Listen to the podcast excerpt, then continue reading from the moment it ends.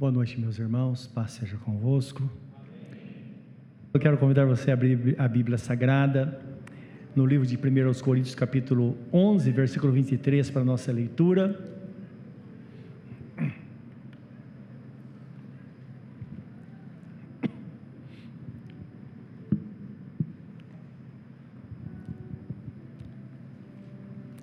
Onze, vinte e três ao trinta e três, nós vamos ler.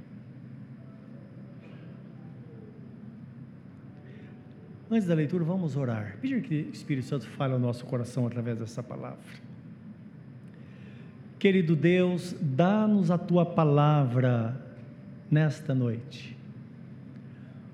Como nós oramos pelo pão de cada dia, dizemos: dá-nos o teu pão de cada dia a todos nós, Senhor. Assim nós pedimos o pão do céu, a tua palavra, e venha trazer graça ao nosso coração, nos fortalecer e nos preparar para a vida, para que possamos seguir este caminho na tua presença em paz.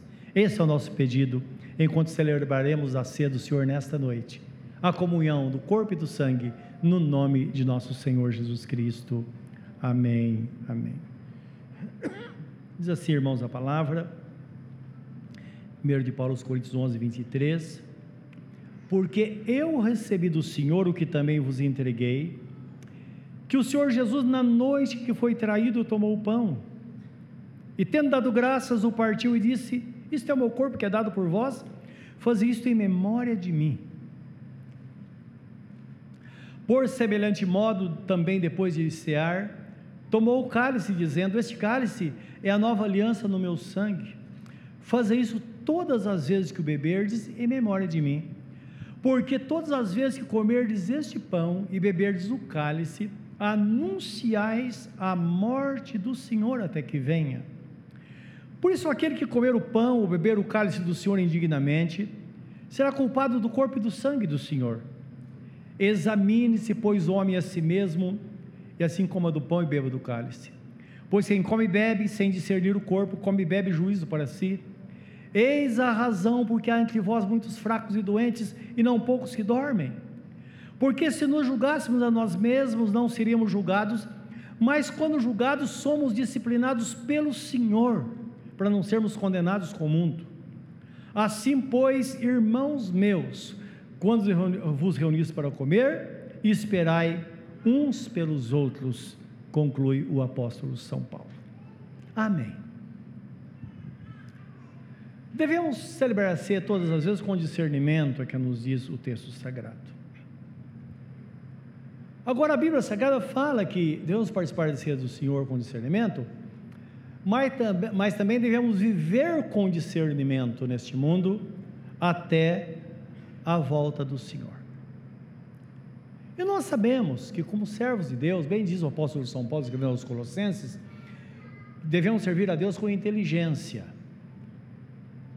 E a inteligência nada mais é do que termos essa capacidade de distinguir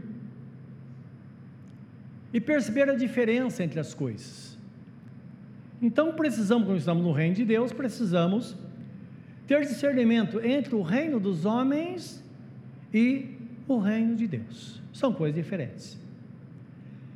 Precisamos ter discernimento entre o santo e o profano, entre o material e o espiritual. Então, quando se fala de igreja de Deus, está falando da família de Deus na terra do reino de Deus, que não tem em absoluto, em, em absoluto nada a ver com o reino deste mundo, com o reino dos homens. Que os reinos dos homens, o trabalho dos homens é lutar para crescer, para ser maior, para dominar sobre os demais, sempre. O reino de Deus não. O reino de Deus nós vamos ver é muito diferente. Por isso que Jesus fala que o melhor apóstolo escreve dizendo que Jesus nos transportou do reino das trevas para o reino do Filho do seu amor, um reino que só Ele é o Senhor. Todos os demais, todos nós somos irmãos em Cristo. Ele não pode confundir isso. Todos somos iguais, na verdade, perante Deus. E como somos iguais perante Deus, nós, quando entendemos esta, esta, esta verdade bíblica, tudo muda. Lembramos que os apóstolos estavam discutindo entre si, colocaram até a mãe no meio, no caso de, de, de, de João, João e Tiago e João, não é? que eram os filhos de Zebedeu, e mandaram a mãe falar com Jesus, dizendo: Olha, quando o senhor entrar no teu reino, quem? Coloca um dos meus filhos, um de cada lado. Jesus falou: Não, aqui na terra é assim, no reino dos céus não. Meu reino não. Meu reino, tudo é feito de acordo com o propósito que o Pai tem. Tudo depende do propósito que Deus tem na nossa vida. E diz: todos vocês são iguais. Porque aqui na terra, quem manda, quem, quem tem poder manda, e quem tem juízo obedece. Foi mais ou menos isso, parafraseando o que Jesus Cristo disse. No reino de Deus, não. Aquele que quiser ser o maior, que sirva mais. Aquele que serve mais vai ser o maior. Então perceba que ele inverte todas as coisas. É o reino de Deus. Separação entre o santo e o profano. Aquilo que é santo é santo, aquilo que é profano é profano. Entende-se por profano? Tudo aquilo que pertence a este mundo. Porque nem sempre aquilo que é profano é algo que nos separa de fato de Deus.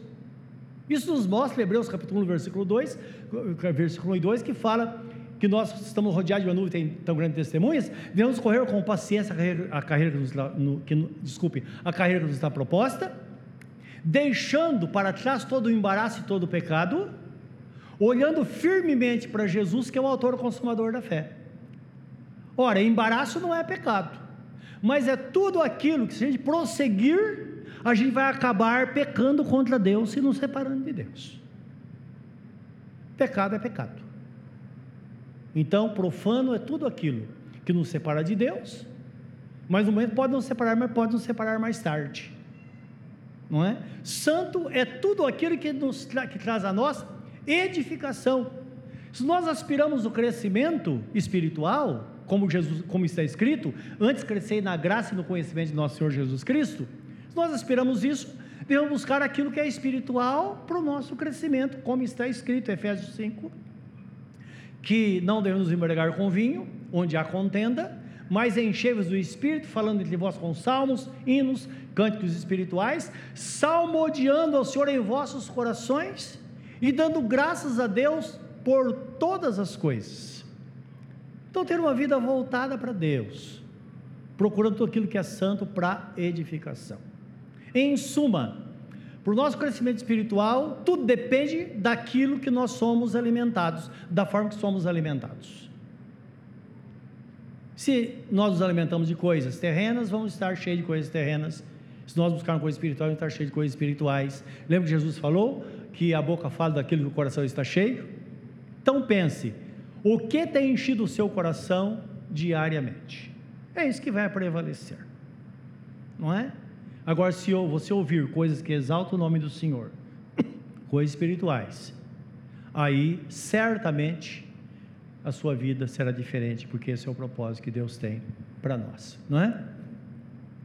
E além disso, aquilo que é material e espiritual. Ora, nós não podemos espiritualizar todas as coisas e nem materializar todas as coisas. Aquilo que é material é material, aquilo que é espiritual é espiritual. Precisamos ter esse discernimento na nossa vida, não é? A capacidade de entender aquilo que é espiritual e aquilo que é espiritual, que é material, porque existem pessoas que espiritualizam tudo, tudo. E aí não dá certo. Às vezes coisas pontuais que ela precisa mudar, mas ela espiritualiza e, pra, e não encontra lugar para mudança, tudo é Deus, tudo é aquela coisa, ela só fala de coisas é, é, extraordinárias, coisa extraordinária, coisa do Senhor, não é? Agora tem coisas que não é assim. O dia a dia com a sua família em casa, não é? As discussões acerca das dívidas em casa, do trabalho. Então são coisas que nós precisamos fazermos parte e precisamos entender não é? Separar as coisas, porque nós vamos nos dar bem. E o que nos ensina acerca do, acerca do discernimento. Quando chega na ceia do Senhor, nós somos chamados a isso, só que o texto fala, participar com discernimento. Examinamos a nós mesmos para ver se estamos servindo ao Senhor ou não. E depois nós pensamos no, no, no, no real significado da ceia do Senhor, o que ela representa para nós. Em primeiro lugar, devemos entender que a ceia do Senhor representa ou mostra todo o sacrifício de nosso Senhor Jesus Cristo, um sacrifício chamado sacrifício vicário. Sacrifício vicário significa que um inocente deu a vida pelo culpado. Isso significa sacrifício vicário. E além, além disso, nós devemos ver essas coisas da ótica divina, porque junto com esta promessa, junto com esse sacrifício, também vem as promessas. Quando nós visualizamos a profecia de profeta Isaías que fala que Jesus levou sobre si as nossas dores, ora, isso tem uma promessa. Para o bom entendedor, não precisa muita coisa. Ele levou sobre si a minha enfermidade. Então, traz a minha promessa. O castigo que me, que me traz a paz estava sobre ele. Então significa que a promessa dele é que eu tenha paz. Eu tenho a buscar esta paz. Pelas suas pisaduras eu fui sarado. Então significa que eu tenho que me posicionar diante das enfermidades e buscar em Deus a saúde. E cá entre nós, nós somos pessoas cristãs que às vezes uma pessoa muito nova descobre que está doente e a pessoa fala: por que agora? E a resposta de Deus seria: filho ou filha, agora, porque agora você é resistente, você vai vencer isso, você vai passar uma velhice com saúde. E vai produzir, se tiver de aparecer, tem que aparecer quando nós temos resistência para enfrentar, não é verdade? É o propósito de Deus. E é possível, na vida do crente, na sua partida, ele não ficar doente. Embora a doença às vezes seja uma bênção na nossa vida, não é? Porque imagine se todos morressem assim, tivessem morte súbita, súbita, quantas pessoas iam morrer com a vida atrapalhada diante de Deus?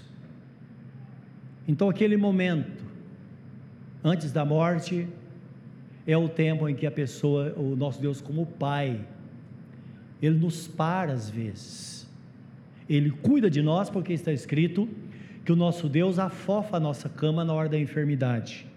Ele vai estar ali cuidando. Mas é um tempo também todos terão a oportunidade de acertar a sua vida com Deus e partir livre de todos os problemas que a acompanham aqui nesta terra. Amém, meus irmãos? É o que está escrito na Bíblia Sagrada, quando o texto fala que Deus nos, chama, nos trata como filhos, livro de Hebreus, capítulo 12. Então é preciso ter então uma percepção espiritual para que tenhamos esse discernimento. E Deus dá toda a provisão, Ele nos dá a percepção espiritual. O texto de 1 aos Coríntios, capítulo 2, versículo 9, quando fala que aquilo que olhos não viram, nem ouvidos ouviram, nem sequer subiu ao coração do homem, são as coisas que Deus reservou para aqueles que o amam, que é uma coisa que nós sempre citamos sobre as promessas, mas diz que Deus nos revelou essas coisas pelo seu Espírito Santo. E o texto prossegue dizendo que o homem natural, ou a pessoa natural, ela não compreende as coisas do espírito, porque elas, as coisas espirituais, elas discernem espiritualmente. E é verdade. Às vezes, se a pessoa, se a pessoa não tem conhecimento de Deus, se você falar de coisas espirituais para ela, ela fica sem saber o que está falando. Mas a pessoa que está no caminho, que o coração está voltado para Deus, quando você fala de coisa espiritual, imediatamente ela percebe, ela sabe o que você está falando. Então, essa é a percepção espiritual. Quando chega no capítulo 2, versículo 16, a Bíblia Sagrada fala que nós temos a mente de Cristo. Isso é literal, porque se o Espírito Santo habita em nós, então os nossos pensamentos são pensamentos espirituais. Agora, é claro, você fala, mas por que, eu não sou como Jesus? Ora, nós usamos muito pouco da nossa capacidade. Imagine Jesus como homem perfeito,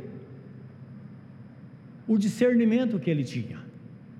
A pessoa não precisava nem falar nada.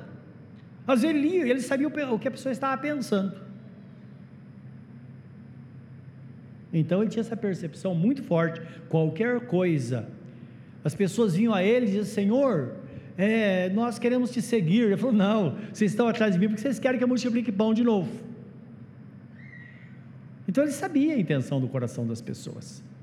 Então esse discernimento faz isso, faz que tenha percepção, inclusive é um dos dons espirituais, não é? Dom de discernimento dos espíritos, que nós podemos ter a capacidade de entender diante da situação que nós estamos, qual a situação. Às vezes a pessoa está sendo usada por Deus para falar conosco. Às vezes ela está usando o seu lado humano para falar conosco. Mas às vezes ela está possuída por um espírito mal e ela, o diabo está tentando falar conosco através daquela pessoa. Então o discernimento é para isso, para saber com quem nós estamos lidando. Isso é muito importante no nosso dia a dia. Ninguém vai passar você para trás. Porque quando você vai estar diante de qualquer situação, você vai estar antenado com as coisas de Deus e Deus vai dar essa direção. Então, é uma promessa que o nosso Deus tem para nós. O apóstolo Paulo, em Filipenses 1, 9 a 11, se você puder ler comigo esse texto, ele faz oração a Deus. E é interessante que nessa oração ele pede que Deus conceda aos filipenses essa percepção espiritual. Por quê? Quando nós sabemos que ela existe, fica mais fácil. É claro que às vezes Deus faz coisas sem que a pessoa saiba, a pessoa não nem sabe que existe. Eu já vi casos assim, e de repente Deus se revela àquela pessoa. Mas quando você sabe, fica mais fácil, por isso está escrito: reconhece-o em todos os teus caminhos, ele endireitará as tuas veredas. Então nós reconhecemos, claro que vai ficar diferente. E ele diz assim: ele começa dizendo: Olha, essa é minha oração. Está escrito na sua Bíblia? Essa é minha oração, diz o apóstolo São Paulo. Que o vosso amor aumente mais e mais, em pleno conhecimento e toda percepção. Há um propósito, para que possais discernir e aprovar, ou aprovar, as coisas excelentes, para que sejais sinceros e inculpáveis até o dia de Cristo, cheios do fruto de justiça, o qual vem por meio de Jesus Cristo, para a glória e louvor de Deus. Amém? Olha que oração bonita ele faz, não é? Para que você tenha discernimento e possa escolher as melhores coisas. Porque você está diante de uma situação e de repente Deus fala: Não, filho, o filho tem algo melhor para você. Ele diz: Você tem que escolher e é importante que o crente, quando ele no caminho, ele tenha essa, essa percepção que o seu crivo fica diferente. Ele começa a filtrar as coisas. Porque agora essa pessoa sabe de fato o que é de Deus, o que não é de Deus. Não é o que agrada a Deus, o que não agrada. Isso é de extrema importância, meus irmãos, na nossa percepção espiritual, porque quando nós vemos o propósito da ceia, nós vamos entender então o funcionamento da igreja, como a igreja de Cristo funciona na terra. Quem somos nós? Claro, existe a igreja mundial, não é? Porque quando você fala igreja universal, em quem você vai pensar? Edir Macedo. Não, igreja mundial. Ah, mas aí do Valdemiro. São espertos, né? Eles fecham todos os lados nossos irmãos em toda a face da terra, inclusive muitos irmãos, os irmãos da Universal, da Igreja do Valdemiro, todas as igrejas, aqueles cujo propósito estão firmes em Cristo. Esses são salvos, não é? Porque é Jesus que é o Senhor da nossa vida. Momento da ceia, nós não podemos comungar com todos eles. Então tem a igreja local, que é uma representação de todos é uma família melhor que representa toda a família. Os princípios são os mesmos.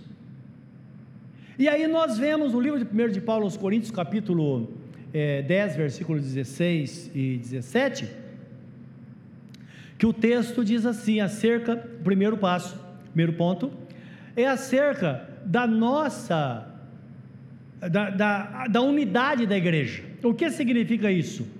Significa que todos nós somos iguais perante Deus.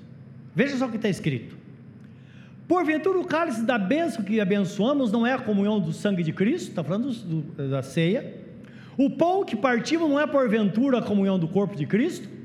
Porque nós, embora muitos, somos unicamente um só corpo, porque todos participamos de um pão.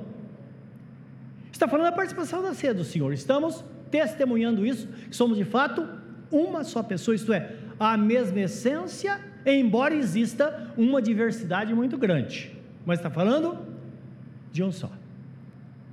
E o apóstolo Paulo ele diz assim, em outro texto, que nós somos um vaso de barro que contém a excelência do poder de Deus. A excelência do poder de Deus, na verdade, é a habitação de Cristo, porque ele exclama dizendo: Cristo em vós é a esperança da glória. Então, Jesus em nós. Então, todos nós somos vasos de barro. Olha para a pessoa que está ao seu lado. Fala para ela, você é um vaso de barro. Dá para entender isso? Agora diga para você, eu também sou um vaso de barro. Tudo igual. É um vaso de barro. O vaso continua sendo de barro. Se quebrar tu, todos esses vasos, nós vamos ter um monte de terra. Porque foi de lá que Deus nos tirou, não é verdade? É isso que Ele quer que a gente entenda a excelência do poder de Deus derramado em vaso de barro. Por isso que ele fala dessa unidade. Agora é importante que entendamos que Jesus é o Senhor, deve ser o Senhor da nossa vida, porque foi por meio dele que nós tivemos acesso ao Pai. Como ele disse: Eu sou o caminho, a verdade e a vida, ninguém vem ao Pai a não ser por mim. O apóstolo Pedro escreve no livro de Atos, capítulo 4, 12: Porque debaixo do céu não existe nenhum outro nome dado entre os homens, através do qual devemos ser salvos, a não ser Jesus. Pode o mundo inteiro falar que a mãe de Jesus dá a salvação ou conduz ao Pai. Jesus diz que não. A palavra diz que não. Que a mãe dele foi salva desta forma, como nós, foi uma serva de Deus, cheia de defeitos também, que se foi salva através do sacrifício de Jesus. Então Jesus é o Senhor absoluto da nossa vida. E só Ele é o Senhor. Ele não divide a sua glória com ninguém. E quando fala de Jesus, estamos falando da Trindade constituída num só Deus. Lembra que a Trindade é constituída num só Deus. Então, a glória pertence ao Senhor. E o apóstolo Paulo na ceia, continua no capítulo 10, versículo 20, ele fala assim: olha, você tem que tomar cuidado. Aqui ele fala que o cálice que abençoamos é a comunhão do corpo, do sangue. O pão, comunhão do corpo, mostrando que nós somos um só, todos iguais perante ele. Mas temos que ter um só Senhor, e Jesus deve ser o nosso Senhor. Ele diz em, 10, 20, ele fala assim: Você não pode participar da na mesa do Senhor e na mesa dos demônios, na mesa dos ídolos, isso não. Ele diz: Porque aquelas coisas que os gentios oferecem aos ídolos, os demônios respondem e não Deus. E eu não quero que vocês se associem com os demônios. Está em 1 de Paulo aos Coríntios 10, 20. Isso é importante para nós, porque nossa oração é feita ao Pai em nome de Jesus.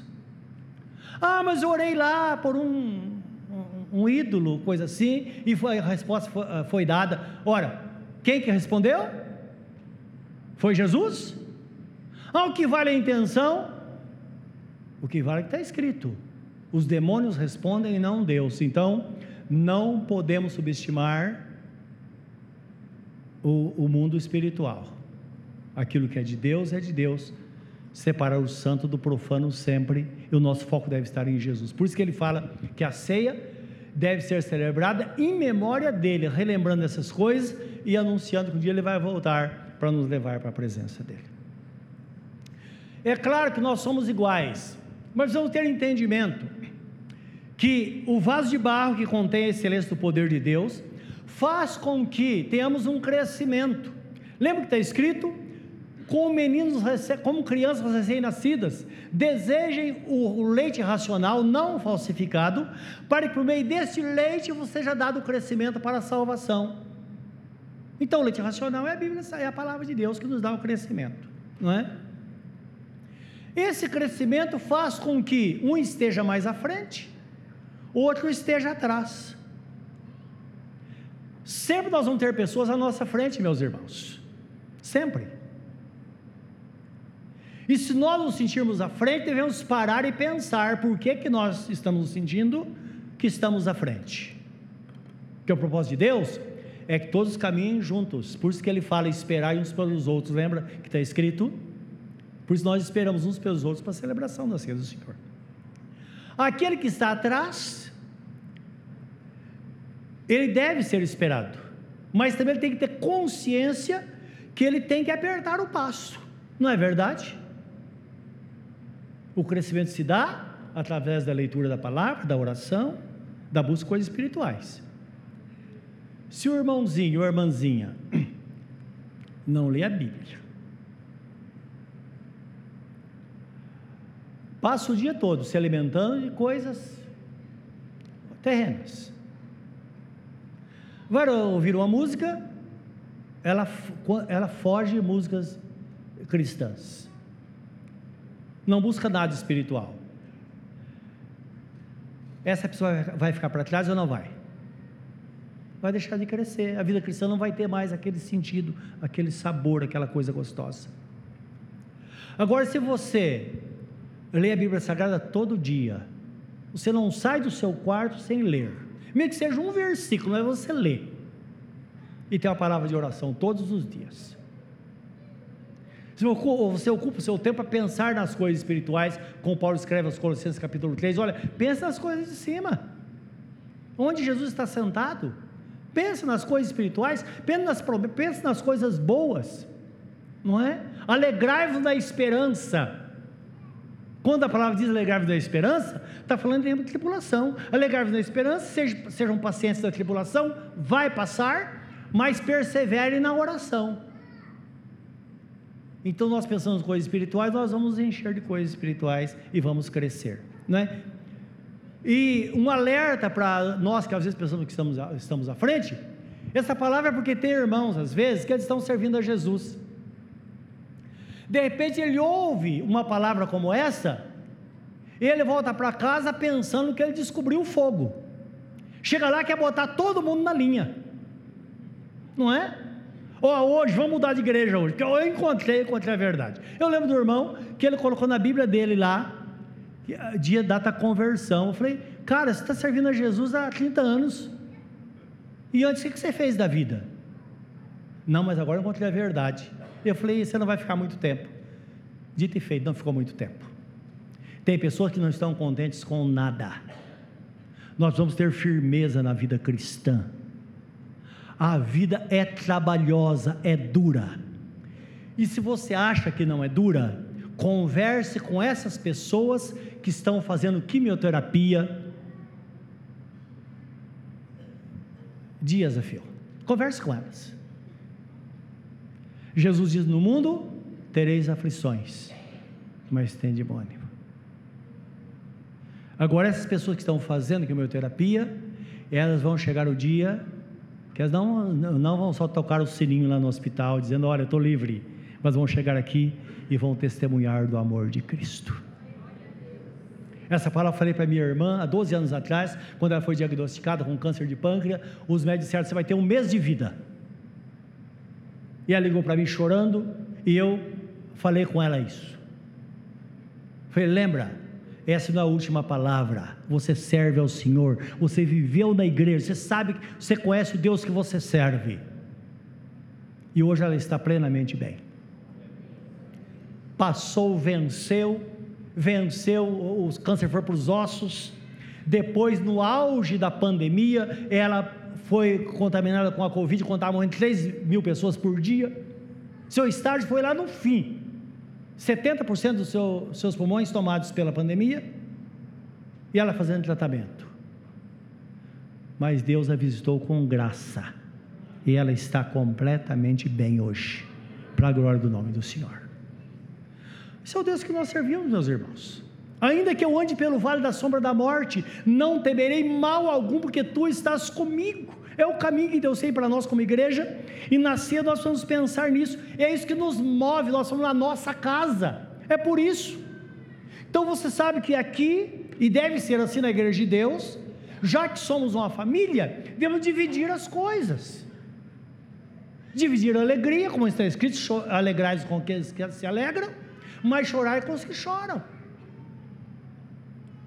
Ora, nós bem sabemos, se ficarmos doentes em alguma situação, não vão ter pessoas que vão estar conosco ali, vai sofrer junto e vai orar. O que é para você que é crente perder uma noite de sono orando por alguém que está doente, sendo que você está com saúde? Não é o caminho? Então o propósito é: na igreja de Deus ninguém pode ficar sozinho, não. Tem que entender isso. Se alguém está contente, cante louvor, está escrito. Se alguém está doente, faça oração. E devemos ter isso no nosso coração, esse é o primeiro propósito. O segundo propósito, porque nós somos chamados de família, está na primeira epístola de Paulo aos Coríntios, capítulo 12, versículo 12 em diante, quando fala da nossa posição no corpo de Cristo como igreja. Por quê? Nós temos um problema sério com a autoestima. E às vezes nós nos isolamos e achamos que não temos valor, que não temos lugar, não é? Achamos que estar em projeção para que, uh, que sejamos valorizados perante Deus, mas não. Nós temos nosso lugar sagrado no corpo de Cristo, assim como acontece com o nosso corpo. E o texto fala assim, né? Imagina você estar tá lá com a unha encravada num dos dedos do pé e está te incomodando. Você fala que você dar uma coisa, vou cortar esse dedo. O que vai acontecer? Você vai perder o equilíbrio. Você não vai fazer isso. Você vai procurar, vai dá uma ajeitadinha nele, vai sempre estar tá cuidando, não é? Especialmente daquele dedo, daquela unha, porque você tem que estar tá bem. Assim é a igreja como corpo de Cristo. Eu quero que você leia comigo esse texto, por gentileza. Na sequência, no texto aí, né? Bem na sequência. Capítulo 12, versículo 12. Olha só. Fala sobre a unidade orgânica da igreja. Porque assim como o corpo é um e tem muitos membros, e todos os membros, sendo muitos, constituem um só corpo, assim também com respeito a Cristo. Todos nós somos parte do corpo de Cristo, a igreja é a representação de Jesus. Pois em um só Espírito todos nós fomos batizados em um corpo, quer judeus, quer gregos, quer escravos, quer livres, e a todos nós foi dado de beber um só Espírito. Porque também o corpo não é um só membro, mas muitos. Se disser o pé, porque não sou mão, não sou do corpo, nem por isso deixa de ser do corpo. Se o ouvido disser, porque não sou do não sou olho, não sou do corpo, nem por isso deixa de ser. Se todo o corpo fosse olho, onde estaria o ouvido? Se todo fosse ouvido, onde estaria o olfato? Mas Deus dispôs os membros colocando cada um deles no corpo como lhe aprouve. Se todos, porém, fossem, fossem um só membro, onde estaria o corpo? O certo é que há muitos membros, mas um só corpo. Não podem os olhos dizer à mão: Não precisamos de ti, nem da cabeça aos pés não precisamos de vós.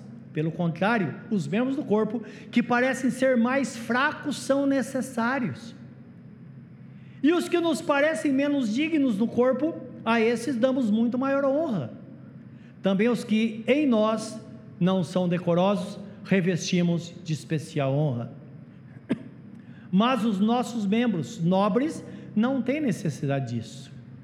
Contudo, Deus coordenou o corpo, concedendo muito mais honra àquilo que menos tinha, para que não haja divisão no corpo, pelo contrário, cooperem os membros com igual cuidado em favor uns dos outros. De maneira que, se um membro sofre, todos sofrem com ele. Se, um, membro, se um, um deles é honrado, com ele todos regozijam. Ora, vós sois o corpo de Cristo individualmente membros deste corpo. Amém? Deu para entender isso? você tem o seu lugar no corpo de Cristo. Não é por aquilo que você faz, não é pelo seu trabalho, não.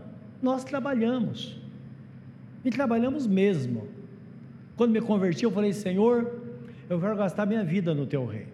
E certamente, vou, enquanto eu viver, vou estar fazendo qualquer coisa. Se eu pudesse falar, eu ia fazer outra coisa. Não é? Mas trabalhar no reino de Deus. Isso, isso que devemos e podemos fazer, e Ele vai, de fato, nos sustentar. Mas lembra que Jesus Cristo disse certa vez: o servo não permanece para sempre em casa, o filho sim. Então, para o bom entendedor, não precisa muita coisa. Esse é para nós, para os crentes que se desgastam no trabalho e pensam que são mais aceitos perante Deus por causa disso. Não. O filho é diferente. O filho tem liberdade. O dia que a pessoa que trabalha no reino de Deus, ela se decepcionar, ela vai embora.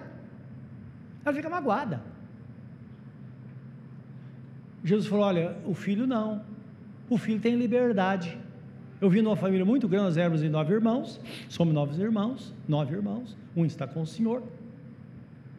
E eu lembro, minha mãe fazia, uma, me lembro das panelas desse tamanho, aquele fogãozão a lenha, fazendo almoço todos os dias, fazia almoço e janta todos os dias. E eu me lembro que a gente chegava, meus irmãos, que eram mais estavam trabalhando, eles chegavam, antes de estar pronto o almoço, ele abria a panela, pegava lá um garfo, tirava lá um pedaço de carne, alguma coisa, e saía comendo. Pegava alguma coisa. Um empregado pode fazer isso? Não pode. O filho pode. Não é verdade?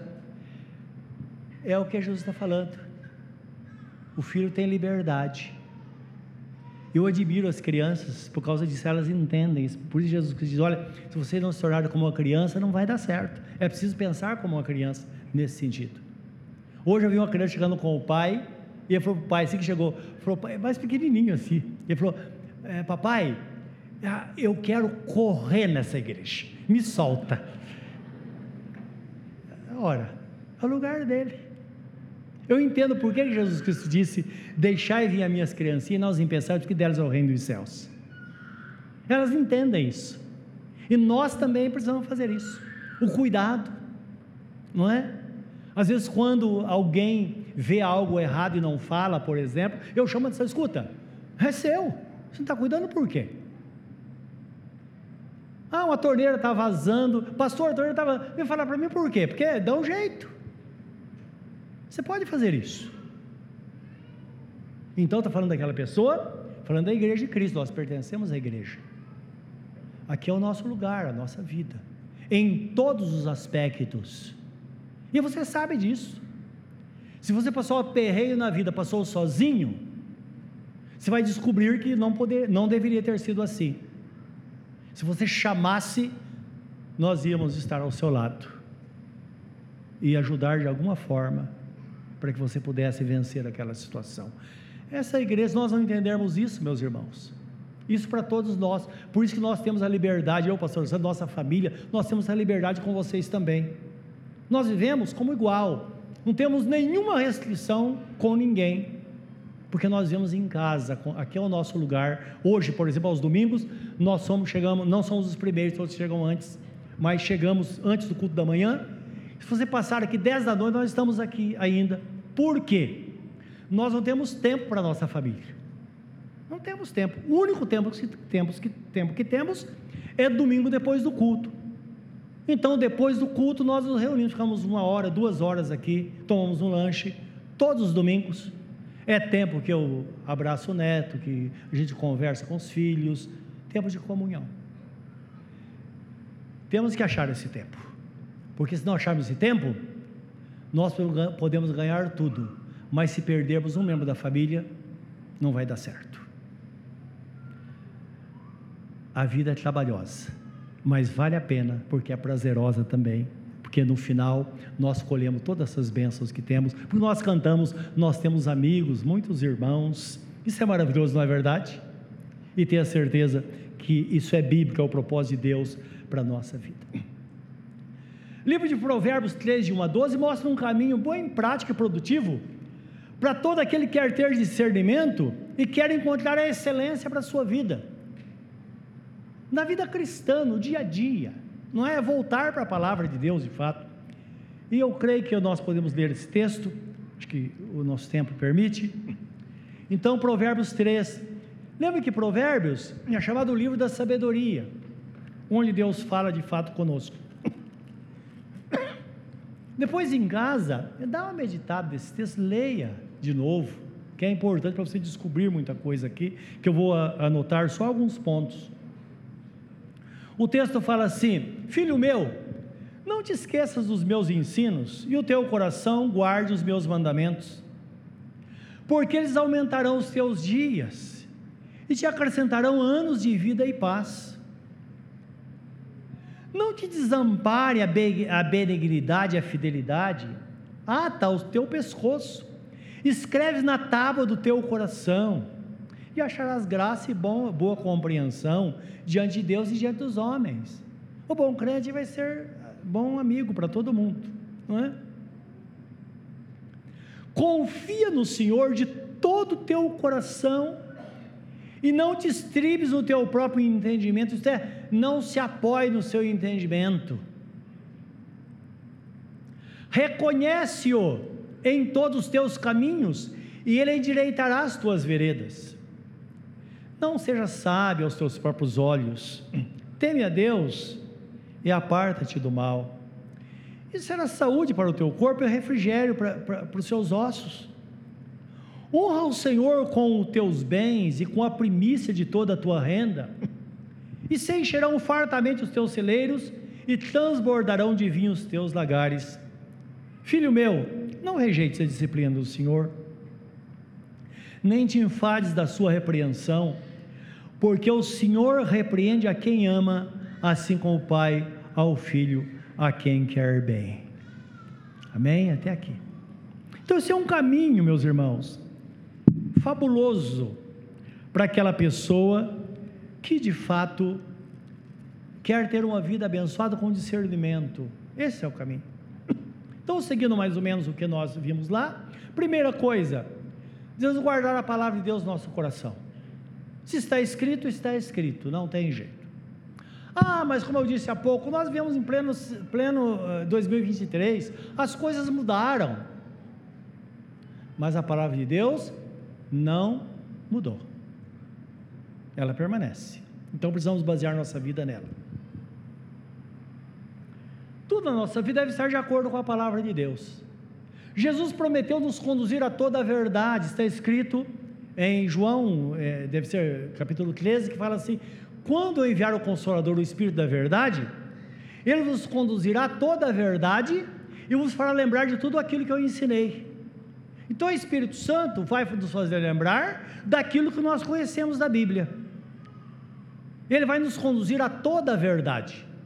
Se tem algo que não é verdade, então não é verdade. Ah, mas aquela pessoa ali, olha, ela é igual a mim ela ora, ela esperneia, ela, ela, ela cai no espírito, ela ora em línguas, mas só que ela é idólatra. Opa, o Espírito Santo conduz a toda verdade. Então pode ser qualquer espírito, menos o Espírito Santo de Deus. Por quê? Porque está escrito.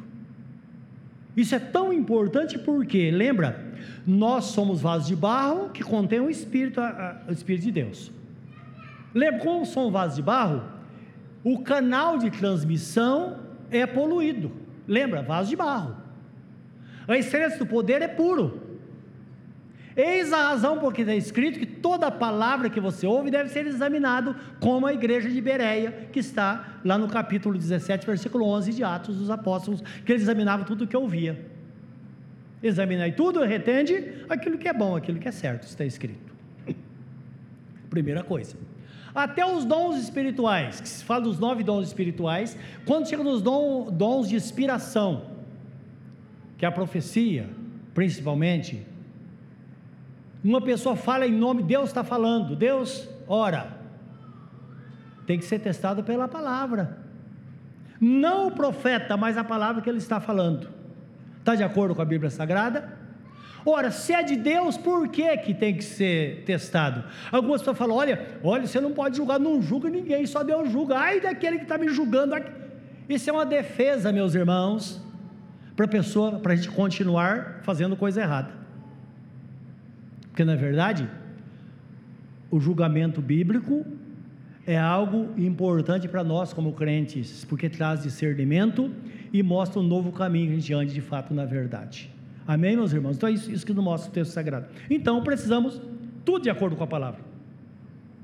Então Davi dizia no Salmo 119,5, ele diz assim: Lâmpada para os meus pés é a tua palavra, Senhor, e luz para os meus caminhos.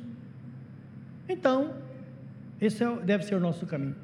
O texto fala no versículo 5: devemos confiar somente em Deus, somente no Senhor, de todo o nosso coração. O profeta Jeremias e também o Salmo 1 fala que devemos fazer do Senhor o nosso braço forte. Feliz é aquele que faz o Senhor o seu braço forte. E maldito é aquele que confia, o homem que confia no homem faz do mortal o seu braço forte ele não vai chegar a lugar nenhum. Porque o dia que essa pessoa falhar, ele cai junto. Desacredite tudo. Então precisamos confiar no Senhor.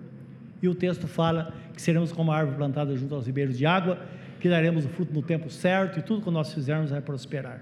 Não é? Então, essa é, essa é a proposta divina para a nossa vida.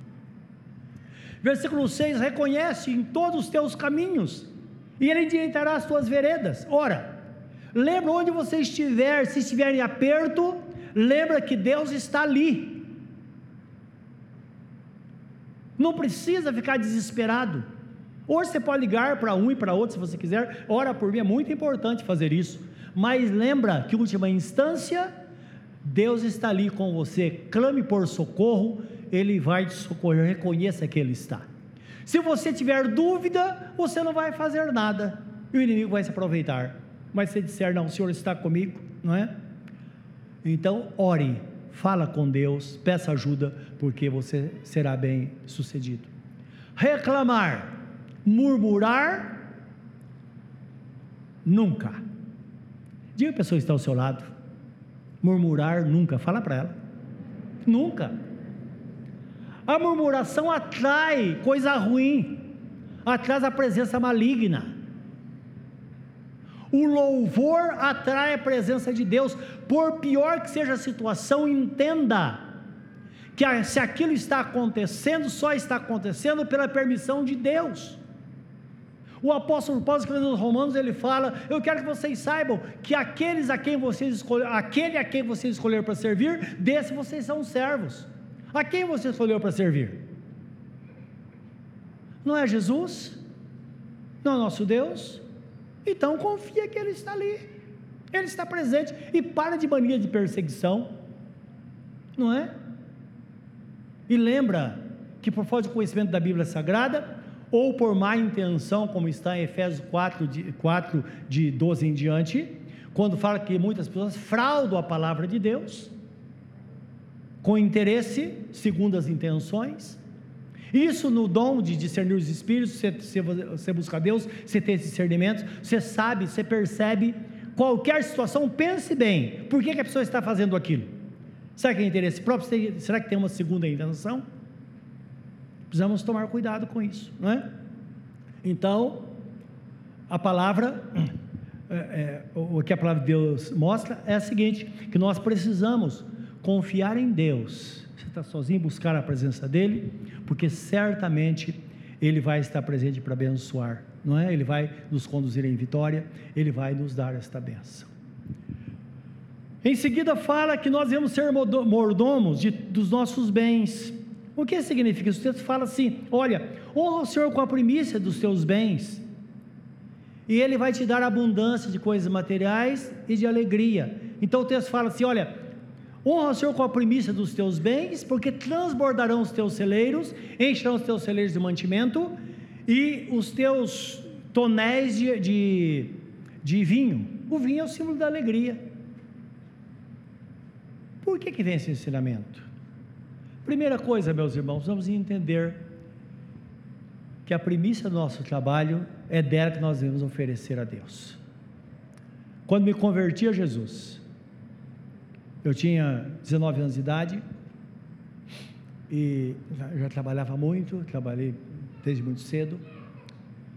A verdade, nunca tive um emprego ruim, sempre tinha o suficiente. E na época, o meu salário dava para manter minha casa, minha mãe, minhas irmãs, que eram menores do que eu, e muita coisa. Mas sabe quando a vida está atrapalhada? E o meu pastor era muito dinâmico, ele encontrava com a gente, ele perguntava e falava. Ele me encontrou no corredor da igreja e falou: Escuta, rapaz, tudo bem, tudo bem. E como está a sua família? Porque ele sabia que não tinha pai, tinha perdido o pai. Está tudo bem. E o emprego está bem. E começou a perguntar. Falei, pastor, olha, eu diria que está e não está, porque minha vida está enrolada. Eu não sei o que acontece. Eu não vejo dinheiro. Eu só pago, só coisa diariamente. Falei, escuta, irmão Joel, você dizima? Eu falei, ah, pastor, não sobra. Ele falou, escuta, mas quem ensinou para você que a sobra é aceita por Deus? Ele era da roça, falou: a sobra a gente dava, dava para os animais. Para Deus tem que ser a primícia. Porque na roça, cachorro, essas coisas não comem ração, não, viu? Lá o negócio não é assim, não. É resto de, de do almoço, da janta que vai para o cachorro. Então, ele falou: é assim, ou para os porcos. Aí o texto fala: olha, honra o Senhor com a primícia dos teus bens. Lembra que Deus fala: fazer prova de mim? Bendita aquela pessoa que tem esse coração. Você não pode partir deste mundo sem ter essa experiência. Faça a prova de Deus, experimente. Experimente, se você nunca fez da vida, separar o dízimo do Senhor da, do, daquilo que você não tirou absolutamente nada. O resto é o resto. Deus prometeu abençoar, como que Ele vai abençoar se nós passarmos os carros na frente, da frente dos bois? Não vai dar. Eu entendi o que Ele disse. E naquele dia eu fiz um voto com Deus, falei, Senhor, dinheiro eu não tenho para dizimar, vai ser, eu sei que o próximo mês vai ser igual. Mas eu conseguia pegar um vale na empresa. E eu falei, eu vou fazer isso. Meus irmãos, até hoje eu não consigo entender o que aconteceu. 15 dias depois eu estava no novo emprego. Quando eu fiz o primeiro pagamento, tinha, eu recebi exatamente o dobro do que eu recebi por muito tempo no antes, no primeiro. Eu percebi que sobrava dinheiro, foi uma coisa assim, foi uma coisa extraordinária. Até hoje eu fico pensando como que aconteceu aquilo e a forma, a forma que aconteceu. Quando meus filhos foram se casar, os três, antes eu chamei eles, desde criança, sempre eles foram dizimistas. Eu dava um dinheirinho para eles, eles falavam: olha, tira o dízimo disso aqui. Lembra? Das, a primeira do Senhor. Quando eles foram se casar, eu disse a eles: olha, você pode deixar eh, se cortar a sua luz, se, não importa, mas não deixe de dizimar. Infeliz é o casal que entra no casamento sem ter essa prática da palavra de Deus. Deus sempre deu em abundância para eles. Sempre, sempre, sempre. E na minha vida, quando minha mãe ficou doente, ela tem um problema sério no coração e teve um princípio de um infarto. Ela foi ao hospital, já desacordada, a situação dela estava difícil. Fizeram o exame, o médico disse: Olha, o coração dela está flácido, não tem o que fazer. Ela vai tomar remédio, vamos ver até onde vai. E eu fiz um voto com Deus. Coincidentemente, tinha uma, na nossa igreja tinha um, uma, uma pessoa, um membro daqui de Ferraz, eu nem sabia que esse Ferraz existia, não é? Na Rua das Indústrias, uma família que morava, e a igreja e pediram um culto, uma vigília na casa deles. E eu vim nessa vigília, nessa vigília eu fiz um voto com Deus. Eu falei: se o Senhor curar a minha mãe e não permitir que eu gaste dinheiro com remédio, durante toda a minha vida além do dízimo, vou dar 1% do meu salário para o Senhor. Fiz esse voto com Deus. Foi algo muito pessoal. Meus irmãos, passados 15 dias, ela ficou mal de novo. Pior do que a primeira vez. Aí corremos com ela ao médico. O mesmo médico fez todos os exames, fez exames e trouxe. Eu disse: escuta, não dá para entender o que está acontecendo, porque essa mulher tem o coração de, uma menina de 20 anos. Ela tinha 55 na época. E, o que está acontecendo? Aí minha irmã pegou os exames e falou: Olha, doutor, aqui estão tá os exames que nós fizemos há 15 dias atrás. Ele pegou os dois e falou: Não dá para entender, porque aqui coração dela está totalmente flácido e aqui ela tem um coração novo. Meus irmãos, ela faleceu com 93 anos de idade, sem nunca ter um problema no coração. Nunca. Deus é fiel. Nós não gastamos dinheiro com remédio. Não estou incentivando você a fazer o mesmo. Dá para entender isso? Estou contando uma experiência pessoal. Para entender por que, que a Bíblia Sagrada nos ensina dessa forma e como nós podemos ter esse entendimento. Para concluir, precisamos viver em discernimento até a vinda do Senhor. Mas guardar isso no nosso coração, que o último versículo que lemos em Provérbios diz assim: Filho meu, não rejeites a correção do Senhor, porque o Senhor repreende aquele a quem ama, assim como o pai ao filho a quem quer bem.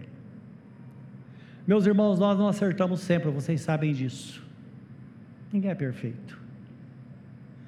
Mas na ceia, esta é a segunda ceia do ano, e Deus nos dá a oportunidade de mais uma vez ouvir a palavra, entender quem nós somos no reino e o que fazer para tentar fechar as, as arestas da nossa vida, para dedicarmos mais nossa vida a Deus.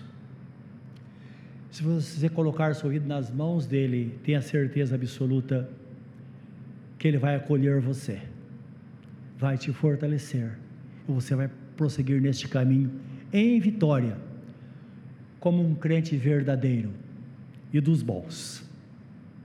Como eu sou semblante na presença dele nesta hora?